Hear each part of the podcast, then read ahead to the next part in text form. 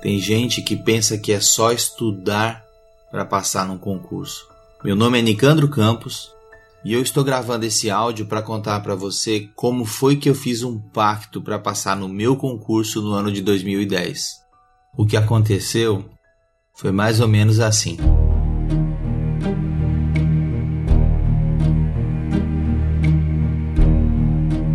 Lá estava eu, numa noite quente, sozinho em minha angústia, do lado de fora de casa, preocupado com o futuro.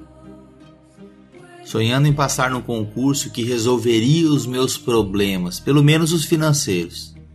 Não almejava riqueza sem limites, mas é natural que um pai pense no futuro da sua filha. Eu já sabia que a gente pode estragar um ser humano dando tudo o que ele quiser, mas pensar em minha filha passando dificuldades era um pensamento nem um pouco agradável.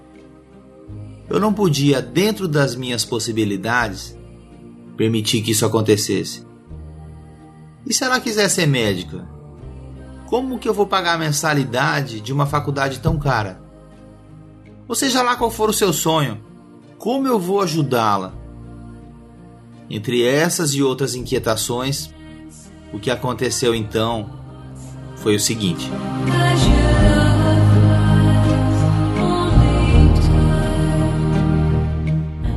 Daria qualquer coisa para conseguir passar nesse concurso, pensava comigo.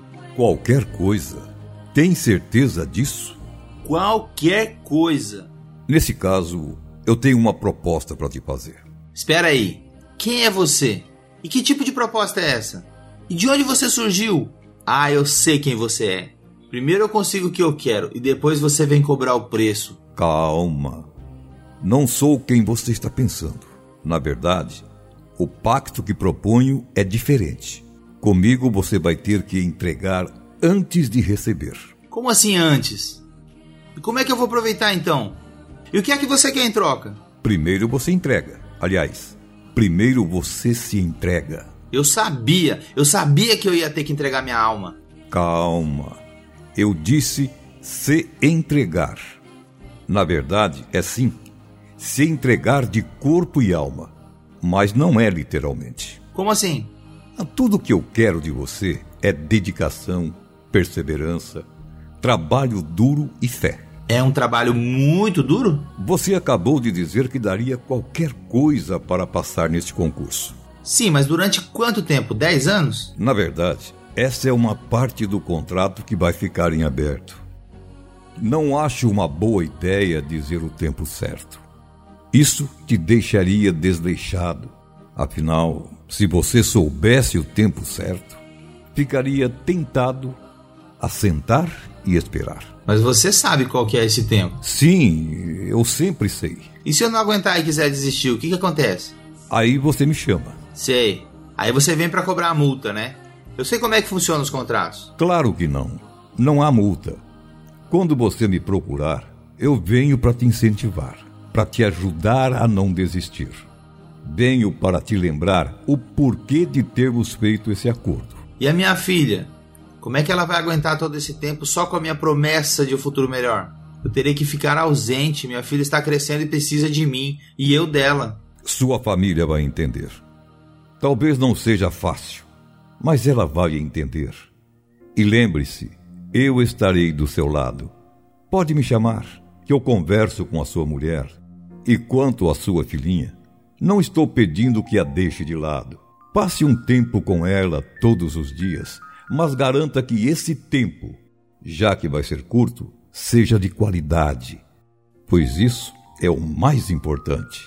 Deixe-a sentir o amor que você sente por ela, e isso vale em relação à sua mulher também. Não esqueça. E as pessoas, elas vão falar o passar anos só estudando sem resultado para mostrar, já até imagino ano após ano. E aí, o que anda fazendo? Ainda está estudando para aquele concurso?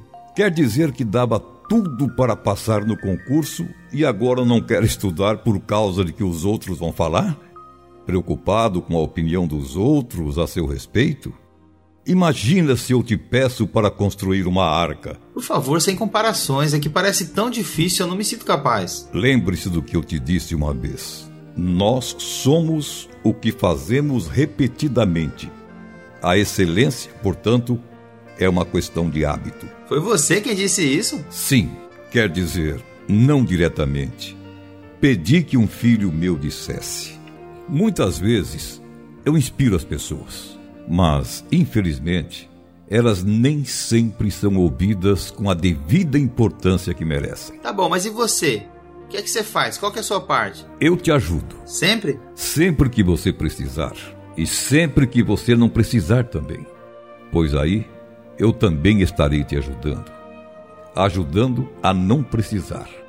Embora nesse momento você nem sempre tenha consciência disso e até provavelmente se esqueça de que eu estou ao seu lado, carregando você no colo, na verdade. Desculpa o trocadilho, mas aqui quando a esmola é muita, o santo desconfia. Esse contrato tá meio estranho. Pelo que eu tô vendo, só eu tenho a ganhar alguma coisa e você não leva nada? Não sei como vocês ainda não entenderam. Tudo o que eu quero é ver vocês felizes. Você falou em sua filhinha. Quando pretende cobrar dela pelo amor que está dando e por tudo que pretende fazer por ela? Que é isso? Lógico que eu não vou cobrar nada. Pois é, eu amo vocês, meus filhos. Na verdade, eu não precisava aparecer aqui para fazer qualquer contrato. Não preciso de contrato nenhum para cuidar de vocês. Aliás, esse pacto sempre esteve feito. Eu sempre estive disposto a cumprir minha parte. Eu já faço isso todos os dias. Na verdade, eu assinei esse pacto há mais de dois mil anos com o sangue do meu filho. Lembra? Quer mais prova do que eu falo sério? Tá bom, se eu não preciso assinar nada, o que, que eu devo fazer então? Basta que você acorde, queira de verdade, acredite do fundo do seu coração e cumpra a sua parte. A minha parte eu garanto. E olha que essa não é uma garantia qualquer.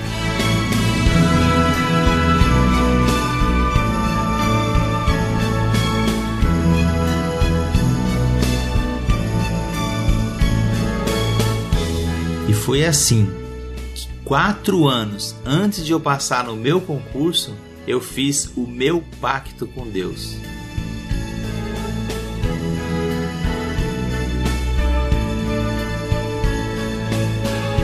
E você já fez o seu pacto? Se não fez, feche os olhos agora e faz.